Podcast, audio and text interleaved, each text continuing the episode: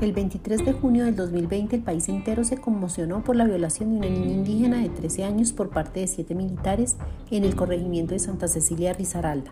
Dos días después los involucrados aceptaron cargos y confesaron el delito. Posteriormente, el 28 de junio, en rueda de prensa, el general Eduardo Zapatero, comandante del ejército, confirmó que desde el 2016 han investigado a 118 integrantes del ejército por casos de abuso sexual que involucran a menores de edad.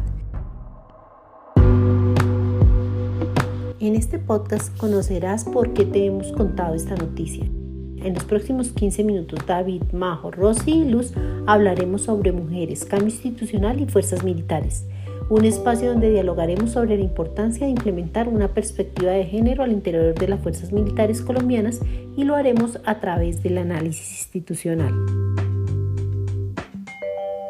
¿Qué tan difícil es hablar de género en las fuerzas militares de Colombia? ¿Tuvo el enfoque de género de los acuerdos de paz algún impacto en las estructuras de las fuerzas militares con relación a temas como paz y seguridad para las mujeres? ¿Está Colombia preparada para que sus fuerzas militares sean lideradas por mujeres o incluso personas diversas? En el marco del uso legal y legítimo de las armas por parte del Estado, las fuerzas militares se han vinculado con una imagen idealizada y tradicional de lo que se considera masculino, como un rol que debe responder a características de liderazgo, fuerza, poder, valentía, bravura y dominio. Es por ello que un reciente aumento de la participación de las mujeres dentro de las fuerzas militares colombianas plantea un escenario donde es pertinente el análisis de los arreglos institucionales necesarios para la inclusión del enfoque de género en esta institución. El presente podcast hace hincapié en el papel de la mujer dentro de las fuerzas militares, especialmente después de los acuerdos de paz de 2016, que dieron relevancia a la participación de las mujeres en la construcción de una paz duradera y la producción de seguridad en el país, hecho que desde el año 2000 había cobrado importancia internacional a partir de la resolución 1325 del Consejo de Seguridad de las Naciones Unidas, Mujeres, Paz y Seguridad. Desde las herramientas del análisis institucional, te explicaremos por qué están tan arraigados los imaginarios relativos a la masculinidad dentro de las estructuras militares. Para ello recurriremos a las ideas propuestas por Celeste Montoya, académica especializada en estudios sobre mujeres y género, quien expone que las instituciones nunca son neutrales, reflejan y reproducen las desigualdades estructurales, con ello se refiere a que las normas institucionales y los procesos organizativos están integrados en estructuras más amplias como la sociedad, en las cuales yacen visiones históricamente relevantes y dominantes frente a temas como el género, la raza y la clase. Estas visiones permean al interior de la institución debido a que los individuos que las conforman ya las poseen y las refuerzan en la estructura institucional. Ahora veamos algunos hechos que nos permiten corroborar la existencia de esa estructura institucional al interior de las fuerzas militares.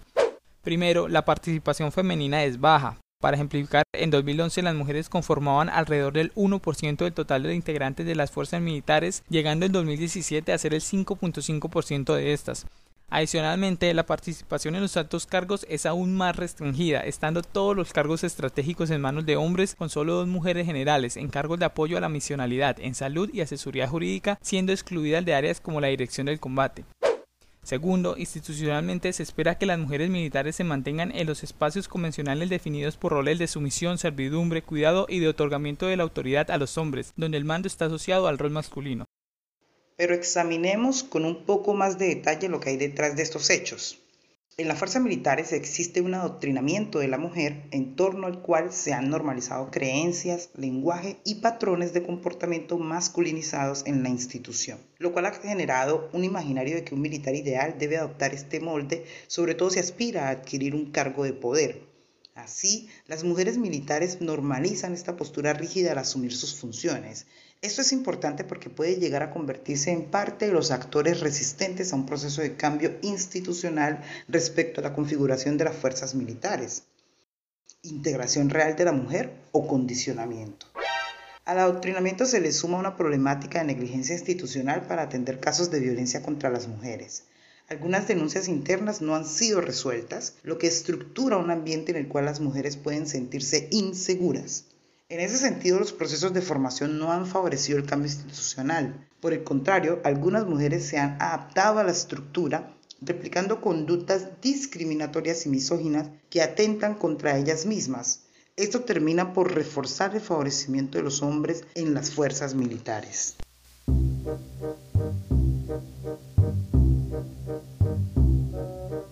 En Colombia, el proceso de paz de 2016 permitió poner en relevancia la necesidad de un enfoque de género en las fuerzas militares. Las mujeres en Colombia han sido objeto de violencia diferenciada en el marco del conflicto armado, siendo víctimas de abuso sexual, desplazamiento, secuestro, desaparición, muerte y otras transgresiones de la guerra. El acuerdo reconoció esta violencia diferenciada especialmente en las regiones más pobres y abandonadas del país. Este antecedente guarda mucho valor si se tiene en cuenta la importancia de las fuerzas militares como actores estratégicos para la implementación del proceso de paz. Por ello, la necesidad de reformar el sector de seguridad, pasando de un enfoque de protección estatal a otro que también considerara la protección diferenciada de hombres y mujeres. Aquí, la resolución 1325 del Consejo de Seguridad de las Naciones Unidas, Mujeres, Paz y Seguridad, tomó pertinencia debido a que en ella se concibe el enfoque de género como un cambio institucional que contribuye a garantizar la participación y protección de toda la sociedad en la construcción de la paz, especialmente en las mujeres y los menores. Después de cinco años de firmado el acuerdo y aún con la evidente ralentización de su proceso de implementación, ahora se tiene un marco normativo que da más factibilidad al análisis institucional de las fuerzas militares, especialmente del del institucionalismo feminista, pertinente para estudiar y sugerir algunos cambios institucionales requeridos para reformar el sistema de seguridad desde un enfoque de género, siendo este uno de los temas centrales en un ambiente de posconflicto. Tal vez hasta este punto no tienes mucha claridad sobre la importancia de la resolución 1325 en nuestro podcast. Aquí te contamos. La resolución 1325 reconoce la importancia de la participación de las mujeres, la inclusión de la perspectiva de género en negociaciones de paz, la planificación humanitaria en entornos afectados por conflictos y la consolidación estable de la paz en escenarios de posconflicto y fortalecimiento de la gobernanza de los países. Para entender un poco mejor lo que significa introducir esta resolución en las fuerzas militares colombianas, es de gran importancia recalcar que el rol militar masculino, aunque rígido, es una construcción histórica que ha dado muestra de algunos cambios que sientan la base para reflexionar y abogar por cambios ambiciosos en la revaluación de la masculinidad hegemónica al interior de las fuerzas militares y la inclusión real de la mujer para la producción de seguridad en el escenario colombiano de posacuerdo. Desde la Segunda Guerra Mundial, las mujeres comienzan a tener un papel más relevante dentro del quehacer militar, particularmente en los servicios. La ausencia de hombres y la necesidad de maquinaria de guerra incentivaron la incorporación masiva de mujeres al mercado de trabajo militar, comenzando a atribuir mayor importancia a la participación femenina no considerada anteriormente. A lo largo de los años también se ha dado una transición en el papel del militar, que dejó de concebirse como un profesional experto en la práctica de la guerra y el uso organizado de la violencia, pasando a ser visto como un profesional que pese a mantener el llamado espíritu combativo, ahora está más integrado al mundo civil. Con estas precisiones pasemos a analizar cuáles son los avances de Colombia, en especial de sus fuerzas militares, frente a la resolución 1325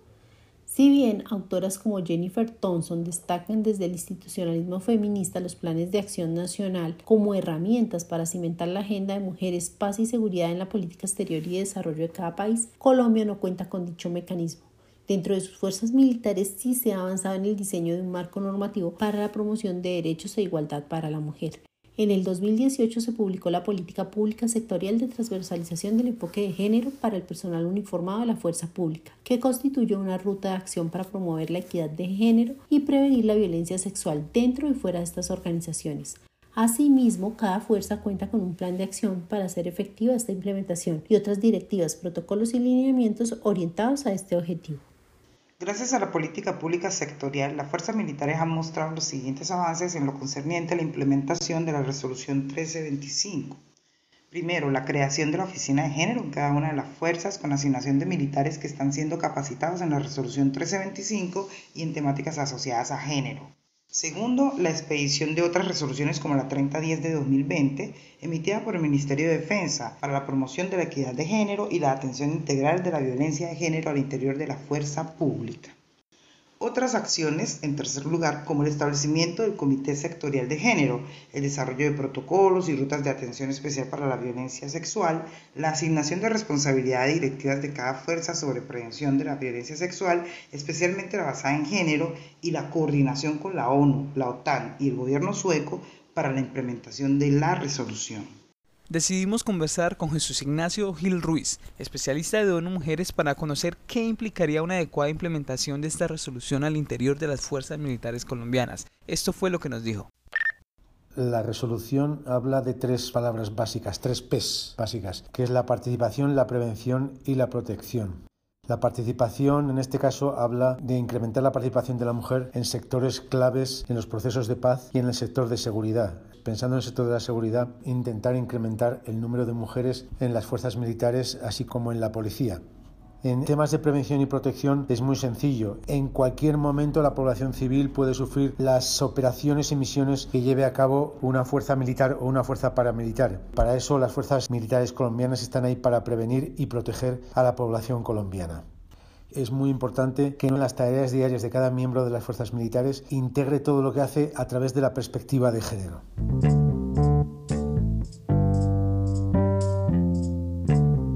¿Qué podemos apreciar de este proceso de implementación de la resolución 1325 en las fuerzas militares? En general, la implementación de esta resolución en Colombia ha sido lenta e incipiente. Concretamente, en lo que respecta a las fuerzas militares, su grado de implementación ha sido reducido a la integración del enfoque de género en capacitaciones extracurriculares sin tener claridad de los resultados provistos por los protocolos, oficinas y comités de género creados. Sin embargo, el hecho de tener un marco normativo que reconoce la necesidad de un enfoque de género en las fuerzas militares no deja de tener repercusión y difusión institucional.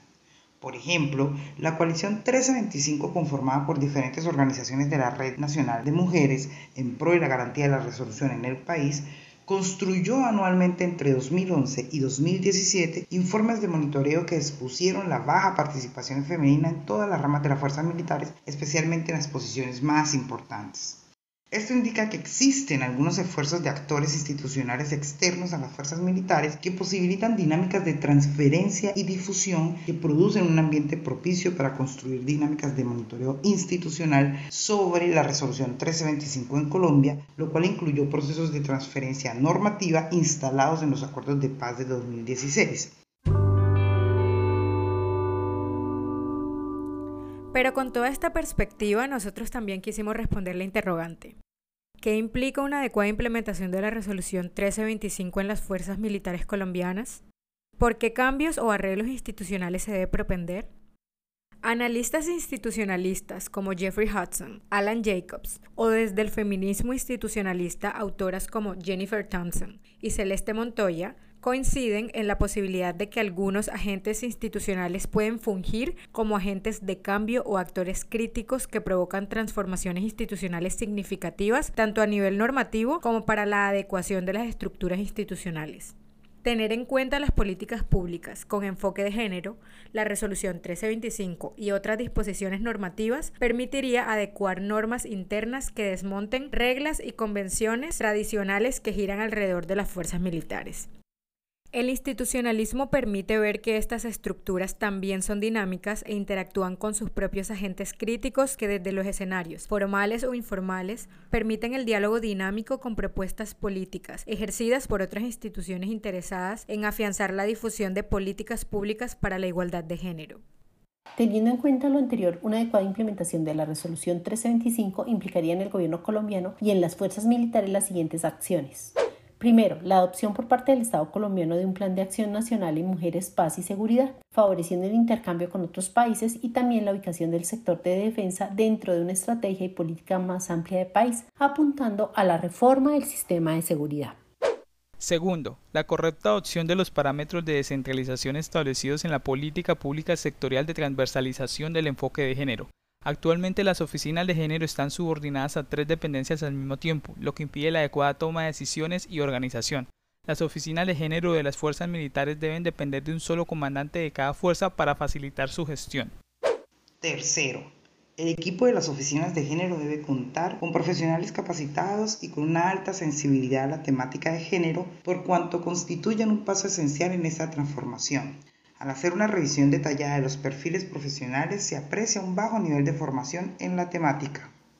Y finalmente el fortalecimiento de los vínculos con la sociedad civil y los organismos internacionales porque son aliados en la materia que pueden retroalimentar los procesos de transformación y enriquecer con ideas desde la perspectiva de las minorías. Aún así, el arreglo institucional para implementar el enfoque de género en las fuerzas militares va más allá del marco gestado por la resolución 1325 Tomando elementos del feminismo liberal, se analiza el género como concepto asociado inicialmente al sexo, problematizando la socialización de roles de género que se enuncian como apropiados dentro de las instituciones, por lo que la simple presencia de la mujer es una medida de género incipiente que no aborda las desigualdades que ellas experimentan en las fuerzas militares. De esta forma, promover la conciencia de género, especialmente en las mujeres militares, es una herramienta fundamental para contrarrestar los cánones masculinos que hoy imperan en ese sentido, es vital que se reforme la doctrina bajo la que son educados los militares, separando el rol y las expectativas del militar de la masculinidad hegemónica. Es indispensable promover la concepción de la mujer como alguien que puede ser militar sin tener que adoptar la masculinidad rígida tradicional, despojándose de la presión de cumplir estándares impuestos por los hombres y siendo consciente de la violencia que le genera su posición desigual en la sociedad y en su entorno laboral.